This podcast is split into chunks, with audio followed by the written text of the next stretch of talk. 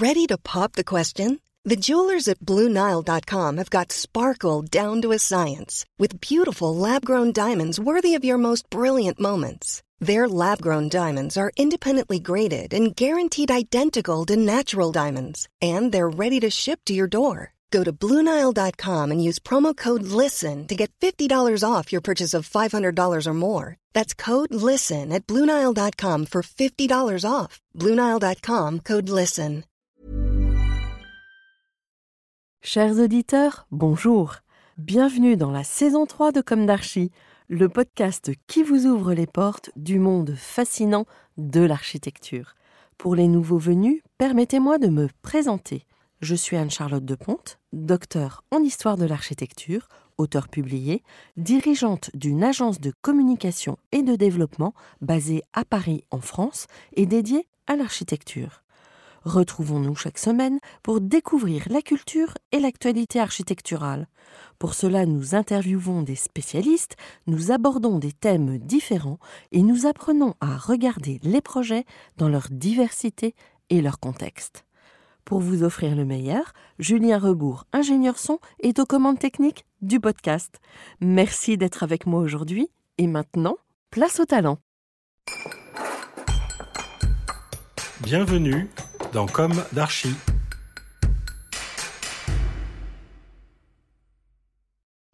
Chers auditeurs, ravis de vous retrouver aujourd'hui. Et nous recevons Alexandre Sfintesco. Bonjour Alexandre. Bonjour. Bienvenue dans Comme d'Archie. Vous êtes architecte DPLG et à la tête de votre agence CEF. Vous détenez aussi un master en droit, urbanisme et développement durable. Vous avez été collaborateur de François Leclerc, que nous avons interviewé dans le Comme d'Archie hashtag 19 de la saison 2. Vous êtes resté environ 20 ans dans son agence? C'est ça, voilà, je suis resté ouais. euh, tout juste 20 ans.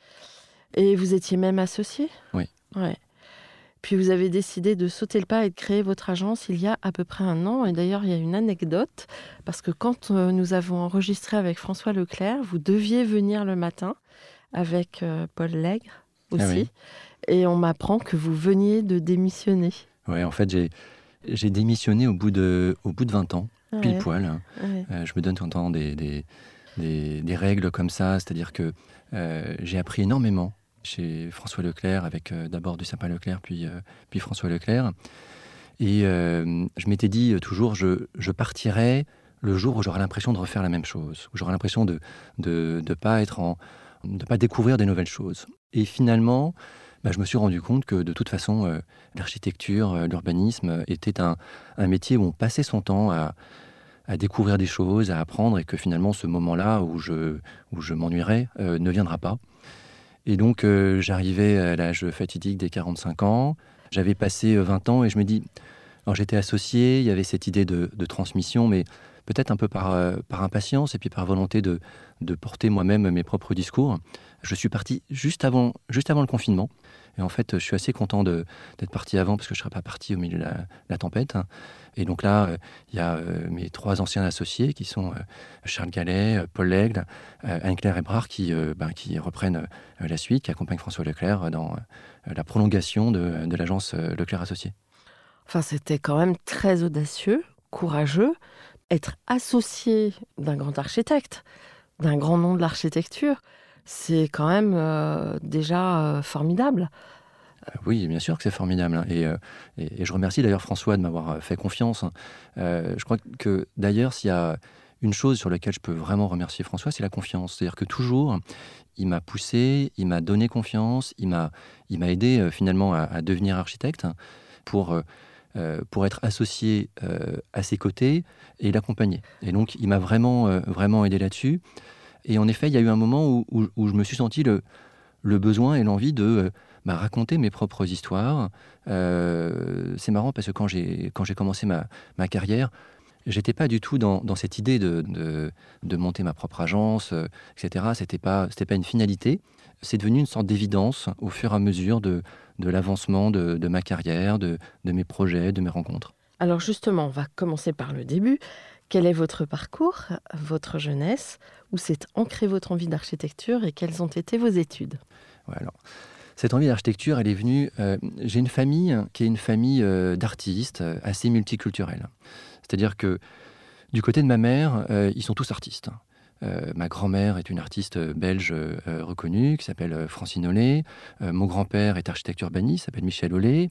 Ma mère est artiste. Ma sœur est artiste peintre aussi. Mon frère est musicien. Il a un groupe de musique qui s'appelait Nose, qui a très bien fonctionné pendant un certain temps. Et maintenant, il est aussi artiste puisqu'il est restaurateur. Et donc, j'ai eu cette culture assez forte du côté de ma mère. Et du côté de mon père, c'était plutôt une culture d'ingénieur. Et donc j'avais ces deux côtés, entre euh, un côté très artistique, un côté euh, euh, très rigoureux, une culture aussi, une multiculture liée à d'un côté la Bretagne par mon grand-père maternel, la Belgique par ma grand-mère maternelle, la Roumanie par mon père. Et donc je suis un espèce de mélange de tout ça qui aujourd'hui ben, crée celui que je suis. Mais surtout, je crois que mon envie d'architecture, elle est venue ben, par mon, grand-père. Mon grand-père, il était euh, architecte urbaniste, il est toujours, euh, vivant. Il pratique plus, hein, il a 97 ans, hein, il est en pleine forme encore, mais bon, il y a un moment où il faut arrêter, euh, arrêter le métier et faire d'autres choses. Il a arrêté il y a combien de temps? Si c'est Oh, pas indiscret. Non, je crois qu'il a arrêté il y a, il y a 25 ou 30, 25 ans, je Ah crois. oui, quand même. Il a été raisonnable. Il a été raisonnable. En fait, il a été raisonnable. C'est-à-dire qu'il a eu une agence euh, assez importante. Il avait une agence de- d'environ 140 personnes. Oui. Et puis il avait ce, ce métier euh, d'architecte urbaniste qui m'a qui m'a fasciné dans non seulement la capacité de faire l'architecture, mais aussi de faire la ville. C'est-à-dire qu'il a été euh, inventé des choses, il a transformé l'espace parisien. Euh, il a euh, euh, participé, même très fortement au plan Lafay, qui a développé et transformé l'ensemble de l'espace parisien dans les années 60. Il a théorisé l'urbanisme vertical avec les dessins qu'il a fait lorsqu'il était chef d'agence chez Lopez sur le, le front de Seine à Paris. Il a dessiné Bobigny, il a dessiné aussi et théorisé toutes les Olympiades à Paris. Donc, il a vraiment eu cette, cette vision, euh, euh, pas seulement d'architecte, mais aussi d'urbaniste. Et c'est quelque chose qui m'a toujours euh, interrogé. Et en fait, j'ai eu une chance, c'est que dès l'âge de 5 ans, je savais ce que je voulais faire. Je savais que je voulais devenir architecte. Et donc, je ne me suis pas posé d'autres questions ensuite dans mon éducation sur ce que je voulais faire, etc. Et donc, j'ai pu finalement suivre mes études de manière très, très simple. Alors, j'ai une- une éducation assez cadrée, puisque j'ai été euh, élevé euh, d'abord chez les jésuites. Ensuite, euh, j'ai euh, fait une année dans une école euh, un peu de post-68 art, un peu étonnante, qui a fermé d'ailleurs à la fin de, de l'année où j'y étais. À Paris? À Paris, oui. Elle s'appelait Sainte-Thérèse, dans, dans- dans le 13e. On avait euh, 20 heures de, de- de cours de dessin par semaine. J'étais en première à l'époque. On avait des cours de nu. On allait dans des, dans des musées. C'était génial, fabuleux. J'ai rencontré des gens incroyables là-dedans. Ensuite, j'étais dans une école protestante, à l'école alsacienne. Donc, j'ai fait des écoles Mhm. très variées. Pas pour des raisons euh, théologistes ou autre chose, etc., mais plutôt parce qu'il y avait une éducation un peu euh, cadrée qui, en même temps, était pas mal, parce qu'elle faisait le pendant de euh, mon éducation familiale qui était beaucoup plus artistique, euh, beaucoup plus multiculturelle. Il y avait euh, des artistes qui passaient en permanence de- à la maison. On faisait des, pièces de théâtre, on faisait des concerts, il y avait des, musiciens tziganes, il y avait des, metteurs en scène allemands un peu radicaux qui, venaient, qui venaient aussi à la maison faire des œuvres. Il y avait des gens du, du monde entier parce qu'on avait, on habitait une maison dans le 13e. Et ma mère, de manière très intelligente, lorsque euh, elle s'est rendue compte que la maison était grande et que ben, ma sœur était partie, etc., elle a pu euh, ouvrir certaines chambres à des artistes, enfin à des, à des étudiants du monde entier qui sont venus aussi passer euh, six mois à la maison. Donc c'était des étudiants qui venaient, certains de Norvège, certains d'Amérique, du Nord, du Sud. Et ça m'a ouvert aussi à une, une culture différente, à des contacts avec des gens à travers le monde. Et finalement, l'architecture, c'est un peu ça. C'est, en fait, il ne faut pas que l'architecture soit un, un milieu fermé sur lui-même. En fait, l'architecture, et c'est euh, mon grand-père qui m'a appris ça aussi, c'est que pour être architecte, il faut tout connaître. Mhm. Il faut connaître euh, la littérature, il faut connaître l'art, il faut connaître la sculpture, il faut connaître le théâtre, La technique, le droit aussi. la, moi, te- la euh, technique, ouais. le droit. Il m'a aussi appris que la finalement... géographie, le territoire, la politique. Enfin, ça fait Exactement. beaucoup de choses. Ouais. le- euh, en fait, y, y a besoin d'avoir cette, cette maîtrise complète Mhm. de, de tout ça pour venir finalement créer des actes d'architecture qui sont un peu la synthèse de euh, tous ces éléments qui sont euh, euh, qui participent en fait de notre de notre culture commune. Et donc en parallèle de cette de cet apprentissage évidemment d'école, eh ben j'ai eu moi-même un apprentissage de la ville. J'ai fait beaucoup de photographies, j'ai fait beaucoup de graffiti, j'ai fait beaucoup euh, de, DJing aussi. Donc j'ai découvert la ville différemment, le jour, la nuit, avec des regards euh, différents. Et c'était important pour moi dans ma compréhension et ma lecture de la ville et une sorte d'appropriation aussi de la ville. En fait, c'est ces éléments-là, la manière de, de vivre la ville par ses propres moyens, en étant jeune, en, sortant le soir, en étant DJ, en, allant euh, euh, graffer dans des, dans des terrains vagues, en marquant la ville de son propre nom, euh, en photographiant la ville et en, en se réappropriant la ville, en, faisant des croquis de la ville. Finalement, on se réapproprie l'espace public, on se réapproprie sa propre ville et on la comprend.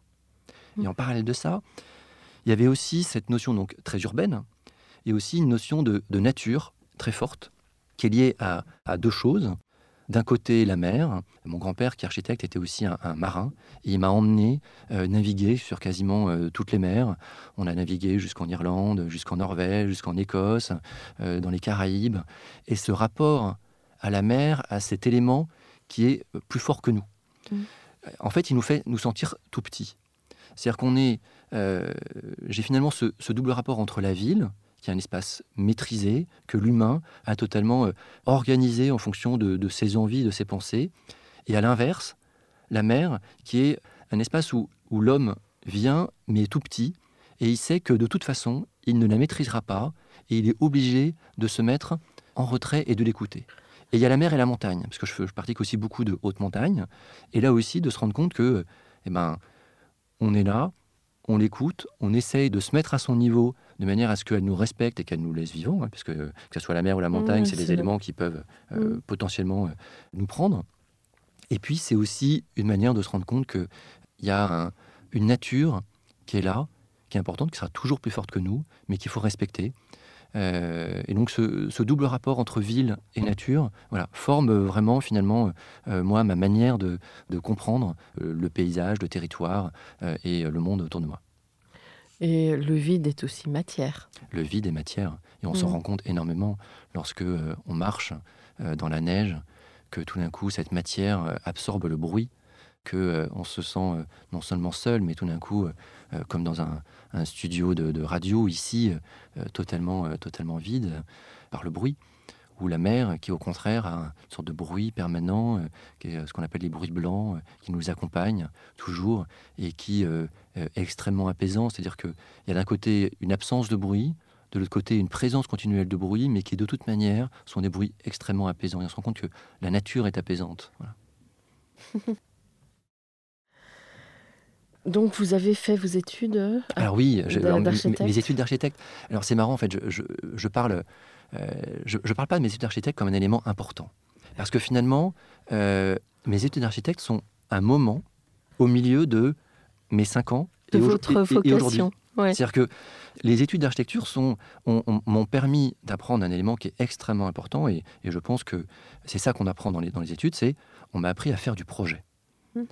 Et donc concentrer ma connaissance pour faire du projet et m'impliquer jusqu'au bout pour que le projet devienne ce qu'il doit être. Et ça, je pense que les architectes sont les seuls à avoir cette, cette, cette éducation du projet.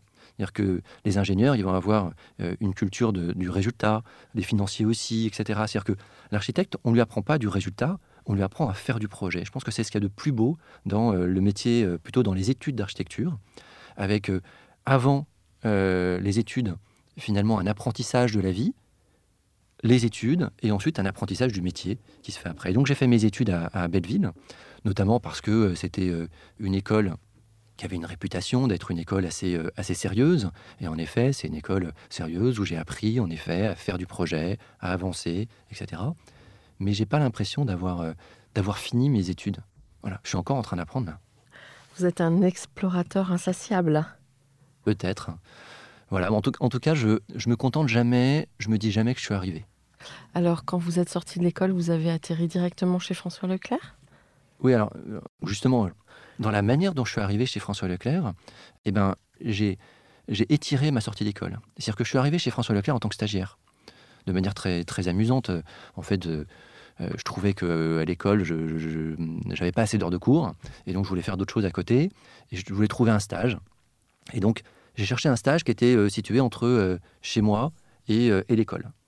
Donc j'ai cherché dans les petites annonces et puis je suis tombé sur une, annonce d'une agence que je connaissais pas qui s'appelait Du Sapin Leclerc. J'ai appelé de manière très naïve. Je suis tombé directement sur François Leclerc qui m'a dit Ah bah oui, on, on cherche quelqu'un, venez. Je fais Mais quand? Là maintenant? Il fait Oui, venez maintenant. Donc je suis arrivé là tout de suite chez lui. J'avais pas un, un, CV, rien du tout. Je suis arrivé, il m'a dit Bonjour, est-ce que vous pouvez commencer demain? Oui, pas de problème. Et je me suis retrouvé dans la rue, j'étais monté, j'étais redescendu, et puis ça s'est fait comme ça. Donc il n'a jamais vu mon CV, ce que j'ai fait avant, etc. Et donc il m'a fait euh, finalement confiance tout de suite. Et c'est ça en fait qui, qui m'a formé aussi euh, dans ma, dans ma culture. Et finalement je me suis totalement formé avec Fabrice Dussapin, avec François Leclerc, dans cette agence euh, magnifique qui finalement s'est développée presque en même temps, en même temps que, que moi, où j'ai fait beaucoup de choses, puisque je suis arrivé, euh, je suis arrivé stagiaire, je suis devenu euh, chef de projet, directeur de projet, euh, associé dans l'agence. J'ai développé un pôle lié au logement. J'ai fait beaucoup d'urbanisme opérationnel. J'ai travaillé en, région, ou en région, je, travaillais aussi sur des, des projets de, de, tertiaire, sur des projets d'activité. J'ai travaillé à l'étranger aussi. J'ai travaillé en Algérie, pour l'ambassade de France d'Alger, où, où j'ai réalisé des, des logements. J'ai travaillé en, en Espagne, où en Espagne, j'ai fait un, projet euh, très beau à Malaga. Euh, Mais tout ça dans le cadre de l'agence Leclerc. Mais tout ça dans le cadre de l'agence Leclerc. Et, en fait, ce qui était magnifique, c'est que euh, François m'a permis de, de m'exprimer dans, dans, son agence, que ce soit François ou Fabrice, hein, puisque dans les 20 ans que j'ai passé dans l'agence François Leclerc, il y a eu d'abord 10 ans qui étaient du Sapin Leclerc, puis 10 mmh. ans de l'agence François Leclerc avec Fabrice, qui était aussi euh, Fabrice du Sapin, qui était un, créatif insatiable, qui, euh, qui, ne peut pas s'empêcher de, continuer euh, à créer, aussi bien en architecture, en dessin, en, sculpture, en musique perpétuelle. Et c'était assez fabuleux de, de, côtoyer finalement ces deux personnalités qui, là aussi, m'ont formé, m'ont forgé dans ma pratique de l'architecture. J'ai eu d'abord ma culture de l'architecture et ma pratique de l'architecture, et cette pratique de l'architecture, elle a été développée par, par eux deux. D'accord, donc entre guillemets, les maîtres, vous les avez plutôt euh, euh, appréhendés dans votre vie professionnelle qu'à l'école. Mais tout à fait, oui. Il y avait encore Siriani quand vous étiez à Belleville? Oui, alors il y, avait Siriani, mais j'ai euh, volontairement pas fait Siriani. Notamment parce que je trouvais que c'était un peu trop dogmatique. J'ai une vision très pragmatique en fait de l'architecture, beaucoup par le sensible, par l'usage, par la compréhension des, des, besoins, moins par la forme. Et donc, euh, j'avais l'impression, mais peut-être que je me trompe, que les cours euh, de Suriani étaient une sorte de grande messe qui étaient euh, organisées, etc., et dans laquelle je me, je me sentais pas du tout à l'aise. J'avais besoin de quelque chose de, de beaucoup plus sensible, humain, mmh. tangible. Et donc, c'est plutôt vers ça où, en fait, à l'école, hein, j'ai jonglé entre les différents studios plus comme si je me faisais moi-même mes propres, mes propres apprentissages, mes propres choix, plutôt que si je devais suivre une ligne tracée euh, dans, dans l'école. Hmm. Alors, l'une de mes questions récurrentes dans Comme d'Archie est est-ce qu'aujourd'hui vous avez le sentiment d'avoir accompli ce que vous imaginiez à la sortie de l'école? Alors, ah. En fait, pour moi, cette sortie d'école n'existe pas, mais la question est plutôt est-ce que je pense avoir réalisé ce que j'imaginais lorsque j'avais 5 ans? En fait, quand j'avais 5 ans, je voulais devenir architecte. Mmh. Et euh, j'ai commencé à le réaliser finalement le jour où j'ai vu mon, premier bâtiment, le premier bâtiment que j'avais dessiné, se construire. Et là, j'ai commencé à le réaliser. Mais j'ai pas totalement, je l'ai pas totalement réalisé. J'espère que je le réaliserai pas totalement, parce que finalement, ce rêve d'architecte, il se construit au fur et à mesure, et il continue de se construire avec euh, de l'architecture, de l'urbanisme, des projets extrêmement variés, et finalement, je continue à me poser des questions de et après, qu'est-ce que je fais? Que vont devenir les, projets suivants? Quels vont être les, nouveaux, euh, les nouveaux enjeux sur lesquels je vais pouvoir euh, travailler? Alors justement, euh, maintenant, est-ce que vous pouvez nous raconter l'histoire ben, récente de vos projets? Je dis récente parce que vous êtes indépendant depuis un an. Alors, oui, je, suis indépendant depuis un an. Et c'est vrai que j'ai monté, euh, monté une, nouvelle, une nouvelle histoire. Donc je me suis appuyé sur euh, ben déjà un savoir, une pratique de l'architecture que, euh, j'ai eue, aussi bien de, la connaissance de ce qu'est l'architecture, de ce qu'est l'urbanisme, une connaissance des territoires, une connaissance de ceux qui, construisent aussi et qui font que les choses se font, et puis d'un constat. d'un constat qui est que euh, l'architecte aujourd'hui, il, perd en compétences depuis euh, environ 70 ans. Il perd en compétences pas parce qu'il a envie, mais parce qu'il y a des compétences autres qui se mettent au-delà. Il y a des ingénieurs qui ont développé eux-mêmes des cellules extrêmement bien organisées, qui font l'ingénierie, qui font l'économie des bâtiments, et l'architecte a perdu au fur et à mesure. Il y a les collectivités qui sont organisées, développées dans la culture de l'urbanisme. Les, promoteurs qui aussi euh, commencent à avoir une culture de l'urbanisme. Et finalement, cette culture, elle est, elle est diffuse, et l'architecte, il la perd un peu. Sur la programmation, il finit par perdre un peu ces éléments-là. le chantier aussi où euh, sur le chantier, euh, les maîtres d'ouvrage euh, privés ont tendance à vouloir garder le chantier ou le donner à des maîtrises d'œuvre d'exécution totalement détachées de l'architecte. Ce qui donne souvent des résultats un peu catastrophiques d'ailleurs, non? Bah, Qui donne de mmh. temps en temps, alors pas toujours, mais qui donne de temps en temps euh, des, résultats, euh, des résultats catastrophiques parce que euh, le maître d'exécution va se poser la question de la réalisation, de qu'est-ce qu'on fait. quand l'entreprise va dire, bah non, la poudre de 50, elle doit faire 100 parce qu'il il y a des raisons techniques, et ben, le maître d'exécution va faire, ben oui, c'est comme ça, il va pas toujours se poser les bonnes questions. Et donc, en fait, en fait j'ai voulu apporter les réponses, qui sont les doubles réponses. Un, les réponses que moi j'avais sur ce que doit être le métier d'architecte, qui doit reprendre en fait ces compétences-là, et aussi une réponse au marché qui ne fait pas confiance aujourd'hui à l'architecte sur l'ensemble de ses missions. Et en tant qu'architecte, c'est difficile de lui dire Mais si, je sais faire, vous inquiétez pas, etc. ou d'aller les pleurer auprès d'eux. Et donc, j'ai plutôt organisé les choses en disant Ben voilà, je vais faire des sociétés qui savent faire chacun des métiers spécifiques qui sont attendus par le maître d'ouvrage, organiser tout ça par un architecte qui a la vision globale mmh. du métier. Et donc, j'ai monté plusieurs sociétés, des sociétés d'architecture qui font l'architecture, de l'urbanisme, une société d'AMO qui, fait, euh, euh, qui accompagne euh, notamment sur la programmation, sur les montages financiers, sur une, capacité finalement presque de venir en amont du maître d'ouvrage et de comprendre les choses bien avant lui auprès des collectivités, des aménageurs, des bailleurs sociaux. et une société aussi qui va faire la maîtrise d'œuvre d'exécution, mais qui va faire la maîtrise d'œuvre d'exécution de manière extrêmement étroite avec les architectes et les urbanistes. Voilà, donc l'idée c'est de répondre à la demande et euh, en même temps d'avoir des spécificités, tout ça. Et, tout ça, en fait, euh, je l'ai mis dans un, euh, ce que j'appelais une plateforme d'urbanisme opérationnel. Plateforme d'urbanisme opérationnel parce que cette plateforme, elle a vocation donc à, à regrouper l'ensemble de ces métiers, avoir la capacité de répondre soit de manière spécifique à chacun des sujets, soit de manière globale à l'ensemble des sujets. Donc, avoir des spécialités et avoir une vision globale. Tout ça, donc ça, je le fais avec un associé. Je me suis associé avec euh, quelqu'un qui s'appelle Kevin Antoine Éloi et qui euh, est en fait un ancien client. Un ancien client qui est euh, un ancien maître d'ouvrage. Il dirigeait Nick City Apollonia. Et on s'est retrouvé depuis, depuis longtemps sur un élément qui, qui est extrêmement important pour nous, qui est le projet, et notamment le projet urbain.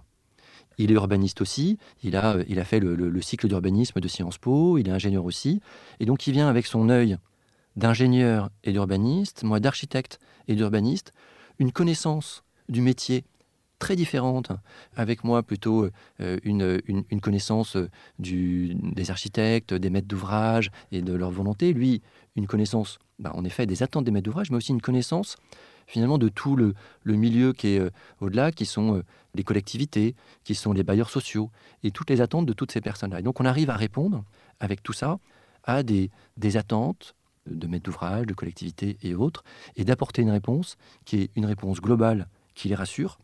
Et en fait, plus les clients sont rassurés, plus ils vous laissent tranquille faire du projet.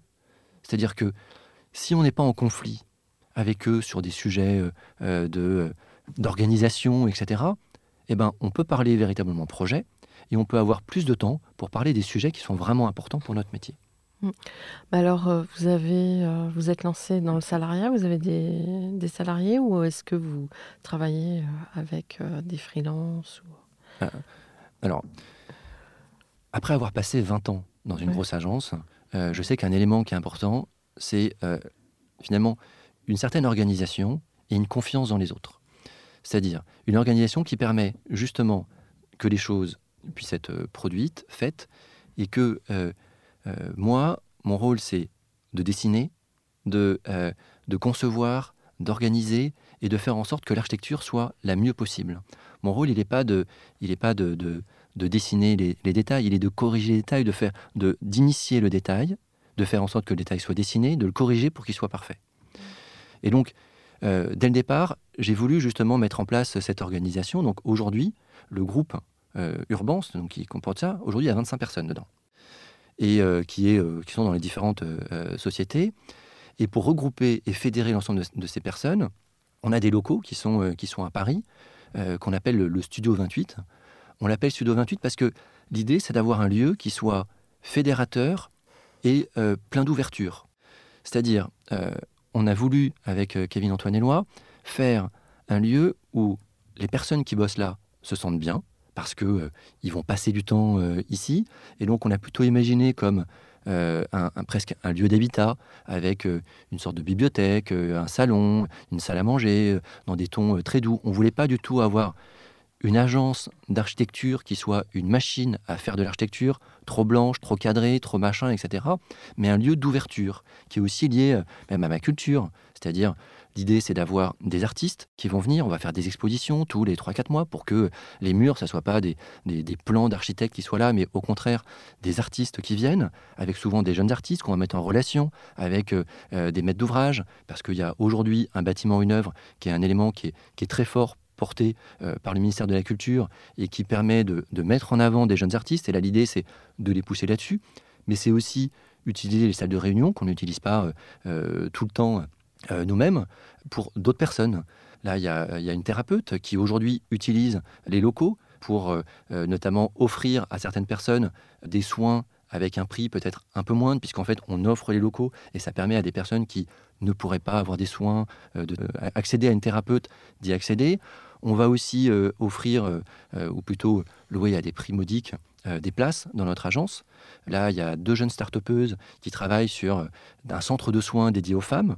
On va aussi ouvrir évidemment à des, graphistes, des designers, à des écrivains, etc. L'idée, c'est que le Studio 28, le lieu finalement qui regroupe toutes les, sociétés de, de soit un lieu très ouvert, avec plein de personnes qui vont venir. Avec chaque personne qui va venir va apporter euh, sa culture, sa vision globale et va euh, faire une conférence euh, pour l'ensemble des personnes qui sont là, qui va permettre d'échanger et de faire en sorte que les personnes de l'agence ne se cultivent pas uniquement avec Pinterest ou avec Instagram, mais aient des ouvertures avec d'autres choses. Mmh de revenir au réel. Exactement. Alors peut-être pas revenir au réel, au contraire, revenir au rêve, finalement. Euh, donc vos projets Ah, mais mes, mes, projets, alors oui, en effet, je suis, une jeune agence, donc ça fait un an que l'agence est créée, et aujourd'hui, on n'a pas de, de projet euh, réalisé. On a beaucoup de projets qui sont euh, pour l'instant des projets, on va dire, dans les cartons, dont on ne peut pas parler parce que ce sont des, projets euh, qui restent encore un peu confidentiels, euh, notamment parce que on est euh, avec des, clients sur soit des, concours, soit des terrains qui sont encore pas totalement signés. Mais il y a, deux projets dont, je voudrais parler. Un premier projet, qui est le premier projet. On va déposer un, gros permis, là, on, le dépose là dans les jours qui arrivent. J'ai eu la chance d'avoir la confiance de, Loïc Blons, qui dirige euh, une des filiales de, Nexity, et qui nous a fait confiance sur un projet. On construit 120 euh, logements à, Ivry-sur-Seine. On a euh, la chance d'avoir un terrain magnifique. Alors, j'ai toujours tendance à dire que, j'ai de la chance, que les choses tombent bien, mais je trouve que la chance, ça, se provoque aussi. En fait, il faut savoir, la saisir. Et là, Loïc Blons m'a donné la chance de, de, de travailler avec Nexity et Link City sur un projet donc de 120 logements, euh, sur une, petite tour de, 13 étages qui va euh, regarder la Seine dans un territoire qui est magnifique, qui est euh, le territoire porté par UAPS et Base, qui sont toutes ces berges de Seine au niveau de ce qu'ils appellent Ivry Pop, dans un quartier qui est piloté d'un côté par Castro, Denisov et Associés, de l'autre côté par l'agence ANMA. Donc on est dans un environnement connu, euh, maîtrisé, mais avec une capacité de produire des logements euh, magnifiques, avec des vues fantastiques, avec euh, des terrasses partagées. enfin voilà, on, a cette capacité et cette chance de faire ce premier projet là avec, avec Nexity. Et puis le, deuxième projet dont je voudrais parler, c'est un projet urbain. Voilà, moi j'ai toujours été entre le projet d'architecture et le projet urbain. Et là aussi, une chance incroyable de de travailler sur un terrain qui est un terrain qui, depuis euh, des années, euh, fait le rêve de tous les promoteurs et tous les architectes, qui est un terrain qui se trouve à Louvciennes, qui est en fait l'ancien terrain de l'OTAN à Louvciennes, terrain de Villevert, euh, sur lequel il y a eu 10 000 projets, il y a eu Bulle qui s'est installé dessus. Moi, je me rappelle en 2003 avoir fait un, concours avec l'agence du Sapin Leclerc sur l'installation de, de, Canal Plus dessus. Et puis là, j'arrive au moment où finalement il y a un groupement de promoteurs, euh, via Horizon, qui euh, euh, achètent le foncier, qui nous, nous missionne auprès de, de, 3-4 pour être des urbanistes de ce secteur-là et développer une vision de comment est-ce qu'on construit sur un territoire comme celui-là, comment on s'intègre aussi bien de, de l'histoire, qui est l'histoire de, de, Versailles, de Saint-Germain, et donc comment est-ce qu'on vient avoir une ville relativement ordonnancée, et en même temps une ville nature, puisqu'on est à proximité de, de, la forêt de Marly. Voilà, donc comment est-ce que on vient dans ce secteur-là recréer euh, une ville, un univers euh, qui est véritablement ancré dans son territoire? Voilà, donc ça, ça fait partie des, deux projets qui euh, aujourd'hui me portent véritablement à cœur. D'accord. Et donc à Horizon, la livraison? Alors, Vous avez déjà des... la, la, livraison, alors sur Ivry, euh, on dépose le permis, ça va être un, permis qui va être long, il va mettre un an à être, à être instruit. Le chantier euh, va démarrer euh, très certainement en 2022, puisqu'en fait l'idée c'est de d'avancer sur le reste et donc on va être on va être livré en 2024 voilà c'est ça. C'est à dire que quand, quand on est architecte et qu'on commence c'est toute la difficulté de la communication lorsque lorsqu'on est jeune c'est que on a tendance à communiquer sur sur des choses qui, qui, ne sont pas réelles et moi je suis un peu dans les deux. C'est à dire que j'ai construit beaucoup, euh, je sais ce que c'est que le réel, et en même temps, là, dans, la communication que je veux avoir, évidemment, je ne veux pas communiquer sur, sur ce que j'ai fait avant, parce que je laisse ça à l'agence à l'agence oui, Associé. Mais vous avez le droit quand même de communiquer. Oui, bien sûr. Alors, bien sûr que j'ai le droit. En plus, j'étais associé, donc j'ai évidemment le droit de communiquer. Mais euh, j'ai besoin, en même temps, de me faire ma propre histoire. C'est-à-dire euh, recréer un, un, Alors, cette histoire, ce passé, cet héritage, je le garde très fort en moi parce que c'est ce qui m'a formé dans euh, euh, aussi bien les, euh, les personnes avec qui j'ai travaillé que dans la manière de faire, que dans les projets que j'ai faits. Mais j'ai besoin là aussi de venir recréer une nouvelle histoire. Et cette nouvelle histoire, ces nouvelles agences, elles ont besoin de, de s'appuyer sur des nouvelles choses qui sont en train, en train d'arriver. Vous avez une... Euh, alors justement, dans ces projets qui vont naître, ces nouveaux mmh. projets, votre propre histoire, quels sont vos... Alors j'ai bien compris que le dogme, c'était pas votre truc, non. et j'adhère complètement, mais vous avez euh, une vision, vous êtes pétri de toute votre expérience, et ça donne quoi aujourd'hui Votre vision de l'architecture? Alors, Simplement. ouais. très bonne question. Merci de l'avoir posée. non, en fait, aujourd'hui, moi, j'ai une vision, euh, en effet, très pragmatique de l'architecture. Très pragmatique qui est liée à l'usage, c'est-à-dire comment est-ce que on vit dans les bâtiments, comment on vit dans son logement, dans son, dans son bureau, comment on va euh, vivre les espaces extérieurs, comment on va partager les uns les autres, comment on va vivre avec euh, son rez-de-chaussée, sa ville, quelle est la manière dont le bâtiment va s'inscrire dans son territoire. En fait, cette double vision entre usage et territoire, ça forge, à mon sens, véritablement la manière de faire de l'architecture.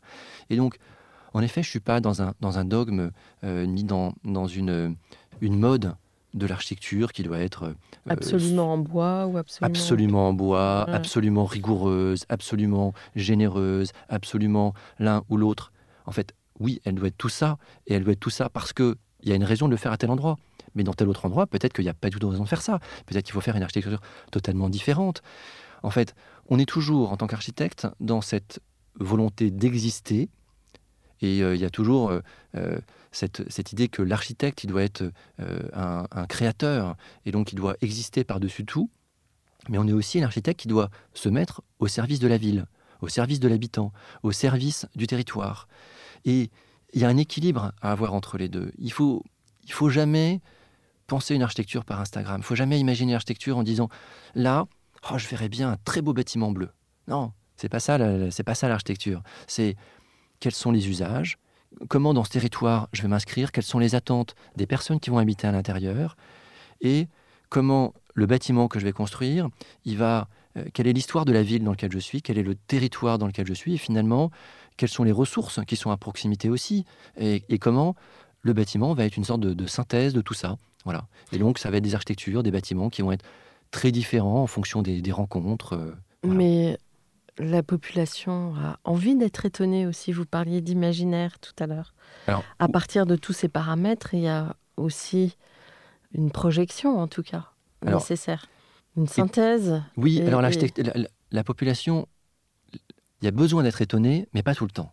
C'est-à-dire qu'on ne peut pas avoir une succession d'étonnements les uns à côté des autres. Mm. Une succession d'étonnements les uns à côté des autres. c'est un peu une succession d'ego. Ça fait une succession d'ego et ça fait, ça fait du cafouillage à la fin. Mm. En fait, c'est important d'avoir dans un quartier un bâtiment qui va être une icône du quartier. Si tous les bâtiments sont des icônes, finalement, il n'y a plus d'icônes qui existent. Il y a besoin d'avoir une, rigueur dans certains endroits. Finalement, euh, on est dans un quartier qui est euh, euh, paisible, dans lequel on s'inscrit avec la végétation, des bâtiments dont on va reconnaître un, certain équilibre entre les bâtiments. Mais c'est vrai qu'il y a besoin qu'au milieu de cet équilibre, il y ait euh, un bâtiment qui va surgir de ça, qui, euh, ben, lorsque ça peut être un bâtiment public, et ben, c'est le bâtiment public qui souvent a ce rôle-là. C'était euh, la mairie, l'église ou autre qui avait ce rôle un peu de, bâtiment phare. Lorsqu'on est dans des bâtiments de logement, il peut y avoir un programme un peu différent qui va jouer ce, rôle-là. Et c'est important parce que il participe aussi à l'identification nécessaire des habitants à leur quartier. Voilà. Donc c'est nécessaire, mais ça ne peut pas être une nécessité que tous les bâtiments le soient. Temps, euh, je vais réaliser des bâtiments qui vont être euh, des icônes, mais temps, je vais réaliser des bâtiments qui vont être à côté d'icônes et qui vont au contraire devoir se mettre en retrait par rapport à cette icône pour que cette icône soit encore plus forte par rapport au territoire et par rapport aux habitants. Hum. Alors, une autre question. Vous venez d'être interviewé à plusieurs reprises sur la qualité des logements qui se dégradent. Et François Leclerc vient de publier une tribune sur la qualité des logements qui va dans le même sens que votre propos. Vous êtes l'un des architectes actifs dans le projet du printemps de l'hiver, qui est l'étude sur l'habitat des seniors, avec Guillaume Sicard, que, l'on a interviewé très récemment. Vous, vous parlez de la surface des logements qui a diminué ces dernières années, comme François Leclerc d'ailleurs, et Guillaume, lui, parle de futurs logements dédiés aux seniors d'environ 35 mètres carrés, ce qui est petit mais du moment que ces logements soient qualitatifs. Alors finalement, euh, où est la vérité dans tout ça? Il n'y a, a, pas une vérité, hein, toujours.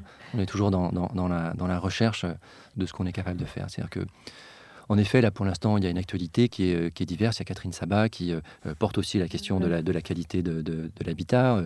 On, on, fait cette étude, donc le printemps de l'hiver, qui interroge finalement ce que c'est que le bien vieillir en ville pour les personnes âgées.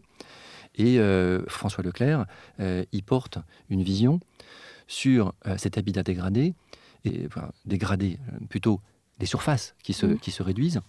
Et sa vision, je trouve qu'elle est très juste parce que il appuie là où on peut appuyer. C'est-à-dire que les architectes, depuis des années, se posent la question et entre eux disent Mais c'est trop petit, comment on va faire et tout.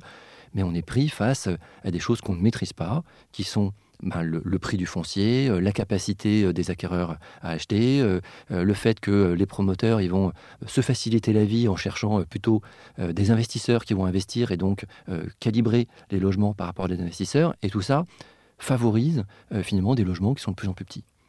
Pour que les choses évoluent, il faut que les règles soient les mêmes pour tous. Et en fait, c'est là-dessus que, que, François travaille. C'est comment faire en sorte qu'on définisse des règles de qualité pour tous, qui va faire en sorte que ben, finalement, les, promoteurs, ils vont pas se battre juste sur euh, l'argent qu'ils vont pouvoir gagner euh, plus ou la capacité à vendre vite parce que c'est des petits logements et que ça va s'écouler, etc. mais plutôt sur une euh, qualité intrinsèque de l'ensemble des logements. Donc il va falloir légiférer, c'est ça? Nicolas Michelin a, aussi cette réflexion, il me semble. Alors, oui, alors, Nicolas Michelin a aussi cette réflexion, mais là, en fait, où, où François arrive au bon moment, c'est qu'il arrive après le confinement, il pose la question au bon moment, il intervient avec Laurent Girometti euh, sur le sujet-là et il en fait un rapport ministériel. Mmh. C'est-à-dire qu'en fait, il rend visible auprès du gouvernement cette question-là en disant vous ne pouvez pas continuer à penser que le logement se dégrade, ah ben c'est vraiment trop dommage. Non, vous pouvez agir et vous avez les outils et vous êtes les seuls à avoir les outils pour faire en sorte que ça évolue. Et en fait, il met le gouvernement face à ses responsabilités et je trouve ça très bien. En parallèle, Guillaume Sicard, il parle de 35 mètres carrés. 35 mètres carrés, c'est évidemment petit. On va pas dire le contraire.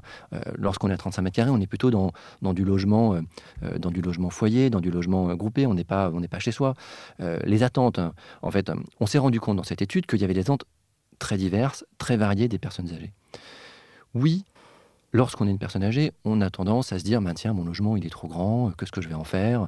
Peut-être que ben, soit je vais réduire mon logement, avoir juste finalement ce dont j'ai besoin. Ce dont j'ai besoin, on se rend compte que finalement, ce dont les, personnes âgées ont le plus besoin, c'est un séjour, une chambre, une cuisine, une salle de bain, et potentiellement une chambre en plus où ils peuvent accueillir des personnes en plus.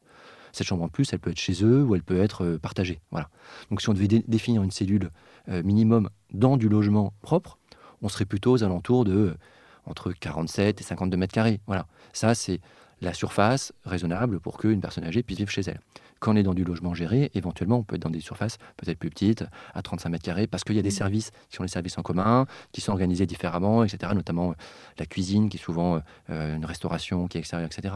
Mais la question de, de, la surface du logement, c'est un, un vrai sujet et qui est corrélé à des sujets que aujourd'hui les architectes ne maîtrisent pas, puisque ce sont des, des, raisons financières, des raisons d'organisation, etc. Et donc, le fait que des architectes comme François Leclerc prennent ça en main et portent ça auprès du gouvernement, je trouve que euh, ça va, je l'espère, euh, on va voir comment ça va évoluer. Hein. On connaît tous ces rapports ministériels qui ont été euh, portés et où le gouvernement choisit finalement ses chevaux de bataille et où il va aller. Mais on sent que, étonnamment, il y a un retour non seulement des architectes qui disent ben, génial, enfin, on porte cette vision-là, etc., mais même de la part des maîtres d'ouvrage, ils disent ben oui, Enfin, parce qu'en fait, ils se rendent compte, les maîtres d'ouvrage, que les logements sont trop petits. Mais ils se disent, en même temps, on n'a pas le choix. Parce que si on veut exister, on est obligé de se battre avec les armes des autres. Et s'il n'y a pas de règle sur la taille du logement, ben, finalement, c'est là-dessus que euh, c'est le parent pauvre de, de, ce qui reste. Et euh, j'en connais beaucoup qui sont malheureux de ça aussi. Donc, le fait que ça soit porté euh, euh, comme ça d'un point de vue ministériel va peut-être permettre de faire bouger les choses. En tout cas, euh, je l'espère et je, soutiens fortement François dans cette mission qui s'est donnée. Bon, alors comment imaginez-vous le monde d'après? Les architectes sont obligés d'anticiper sur l'avenir. Oui, alors on est toujours dans le présent et l'avenir. Euh, j'ai eu un, grand-père architecte urbaniste et j'ai vu que finalement, on répond toujours à notre société d'aujourd'hui. Il a construit dans les années 70-80, euh, c'était le monde du tout voiture. À son époque, il y avait même euh, des autoroutes qui étaient prévues pour rentrer dans Paris, l'autoroute A6 qui devait prendre l'avenue d'Italie et pénétrer Paris, etc. A. Et c'était, l'avenir à l'époque. Donc, on répond à un avenir, mais en fait, qui est un avenir proche, qui sont les interrogations d'aujourd'hui.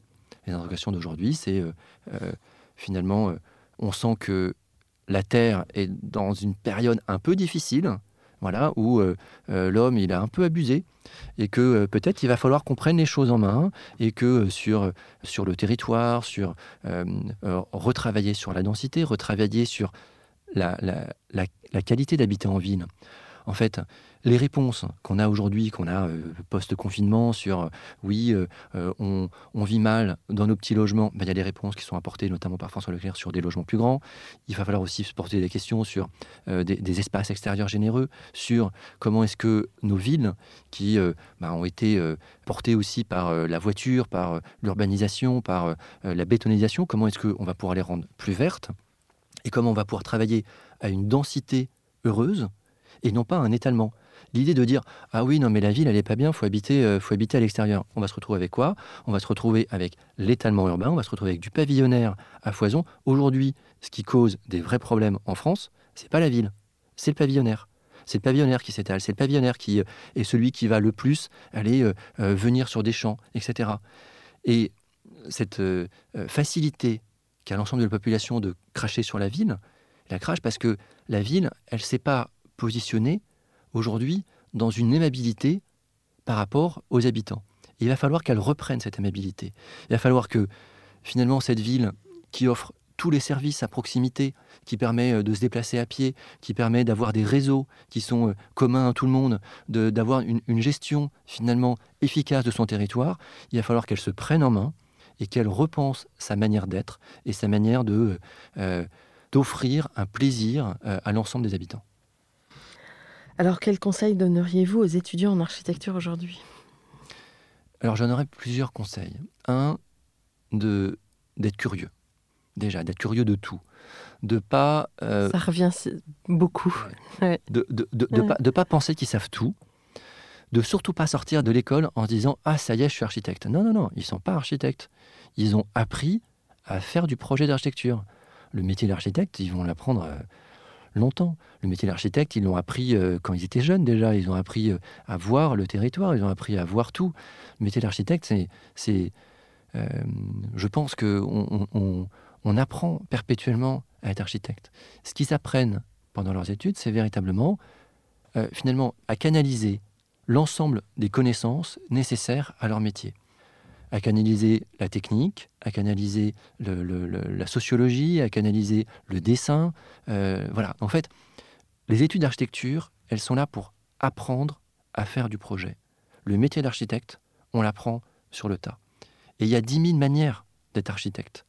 Et en fait, c'est les choix qu'ils vont faire après, les endroits où ils vont aller, les agences dans lesquelles ils vont aller, qui vont faire leur propre manière d'être architecte. Est-ce qu'ils vont construire pour du particulier? Est-ce qu'ils vont construire des gratte-ciel? Est-ce qu'ils vont travailler dans des CAUE Enfin, peu importe. En fait, le sujet, il n'est pas là. Le sujet, il est que, en tant qu'étudiant architecte, on apprend finalement à faire le projet et c'est ça qui est le plus important. Un mot de la fin? Un mot de la fin. Euh, moi, je dirais, croyez en l'avenir. C'est-à-dire, ne pas regarder en arrière, ne pas se dire, c'était mieux avant. Euh, se dire, ce sera mieux plus tard.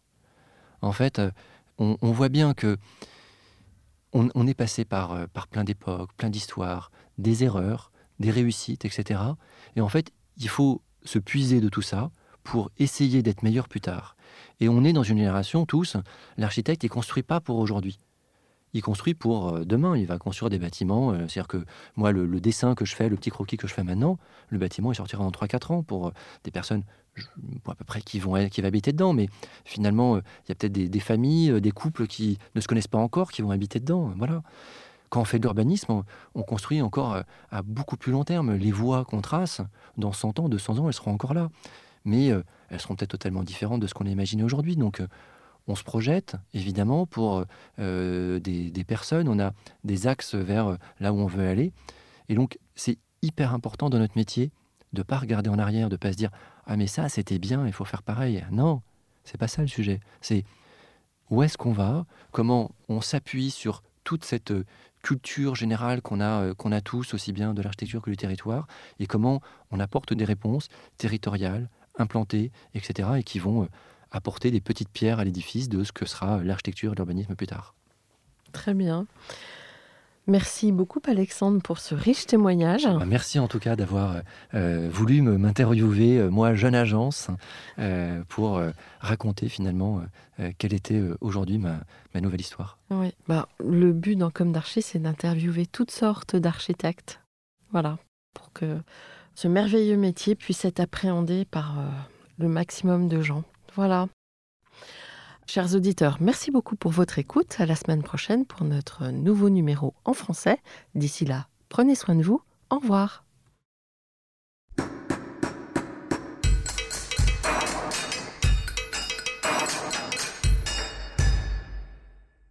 Chers auditeurs, merci pour votre écoute. N'oubliez pas de retrouver nos sujets en avant-première sur Instagram à l'adresse at comdarchipodcast. C-O-M-D-A-R-C-H-I podcast. Si vous aimez ce podcast, favorisez sa diffusion en lui donnant 5 étoiles sur Apple Podcast ou sur votre plateforme de podcast favorite, plus un petit commentaire. Et surtout, abonnez-vous pour écouter tous nos épisodes gratuitement. À bientôt et d'ici là, prenez soin de vous.